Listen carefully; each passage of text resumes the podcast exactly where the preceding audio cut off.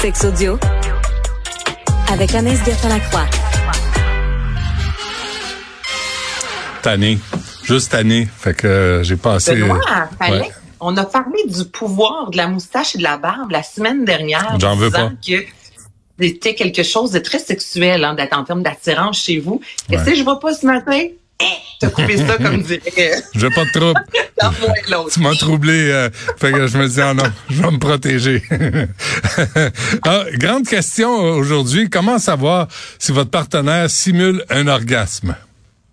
Oui, écoute, on commence ça fort hein, cette semaine. Donc, tout d'abord, par contre, on est Euh, selon de nombreuses études, on dit que 6 femmes sur 10 euh, avouent faire semblant d'atteindre l'orgasme et ce assez régulièrement, alors qu'en moyenne, on dit que 3 hommes sur 10. Même 3 hommes, je trouve que c'est gros, il y a une tristesse. Tu sais, il y a quelque chose, on, on peut rire, mais en même temps, c'est triste, là, Benoît, de feindre l'orgasme euh, à maintes reprises. Le but, il me semble, qu'on a un rapport sexuel, c'est d'avoir du plaisir et de pas nécessairement vivre dans le mensonge. Donc, il y a récemment des... tu vois, j'essaie d'être sérieuse. Non, mais, mais, mais vivre dans le mensonge, quand à un moment si intime, c'est vrai que c'est pas c'est troublant. Ben c'est triste no- exactement. Donc là, si jamais vous vous posez la question, euh, est-ce que mon conjoint, ma conjointe a euh, faim l'orgasme une fois dans sa vie, je vous dis tout de suite la réponse est oui. Mais est-ce que ça arrive souvent? Euh, Il y a les psychologues suédois qui se sont euh, posé la question. Donc ils ont enregistré, ok Benoît, plus de 2200 couples en plein débat sexuel pour avoir au total plus de 34-35 heures d'audio, de, de porno audio. Ok, dans le fond, là, le but c'était vraiment d'écouter et d'essayer de savoir est-ce que c'est un orgasme qui est réel, euh, quand c'est un orgasme réel, parce que par la suite, les, les candidats le disaient, euh, la sonorité, est-ce qu'elle est différente d'une sonorité lorsque la personne n'a pas réellement un orgasme? Et ce qu'ils se sont euh, rendus compte tout d'abord, c'est qu'il est pratiquement impossible ou presque de parler dans les secondes avant d'avoir un orgasme. OK? Vous essayerez ça. Là, moi, je vous dis ça comme ça, selon la science. Quand on sent que l'orgasme s'en vient, là, c'est vraiment là, ce serait très difficile de parler, d'avoir une conversation. Et ils se sont rendus compte que les femmes qui crient très fort et ce très euh, très longtemps avec des mots longs, qui prennent le temps de s'exprimer au lit des longues syllabes, ce serait justement lorsque ce n'est pas un réel orgasme. Alors c'est vraiment des cris, des cris souvent qui seraient plus euh, plus courts, saccadés. Les femmes dès le début souvent d'un rapport sexuel vont commencer à faire du bruit lorsqu'il s'agit d'un vrai plaisir, alors que les hommes, parce qu'on s'est souvent posé la question, est-ce que les hommes font moins de bruit au lit Et ce que les psychologues disent, c'est c'est pas tant que les hommes font moins de bruit, mais c'est à des moments différents. OK? Et ce serait souvent 15 secondes, là, c'est précis, avant d'atteindre l'orgasme, c'est là le climax, OK?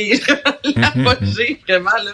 Le gros mineur qui sort, là, ce sera 15 secondes avant d'atteindre l'orgasme. Et en moyenne, une fois que l'orgasme est atteint, il y aura un 10 secondes de silence. Donc ça, c'est des chiffres, mais on, on parle quand même là, de 2000 200 couples là, qui ont même. accepté de se faire enregistrer. Ouais. Puis il y avait même les, euh, les conversations avant, un petit peu pendant et après pour tenter de, de démystifier le tout. Mais je trouve ça intéressant. Donc, plus c'est fort et que c'est des longues syllabes, Mm. euh, plus ça se rapproche du mensonge, selon cette étude-là. OK.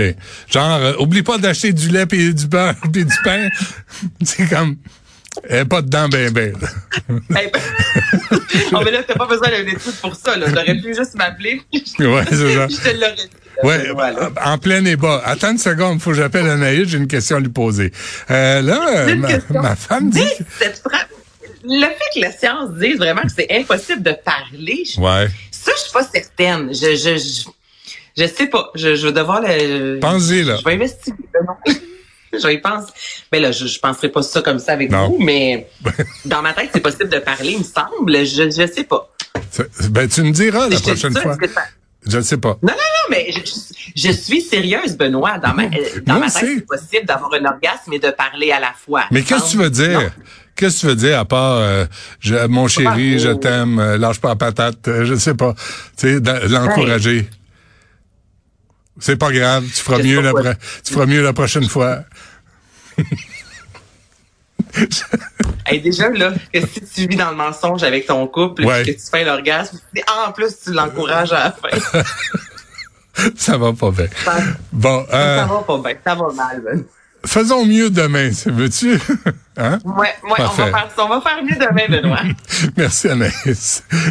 Merci. On se reparle demain. Merci à tout le monde. Il y a Yasmine Abdel-Fadel qui suit à l'instant.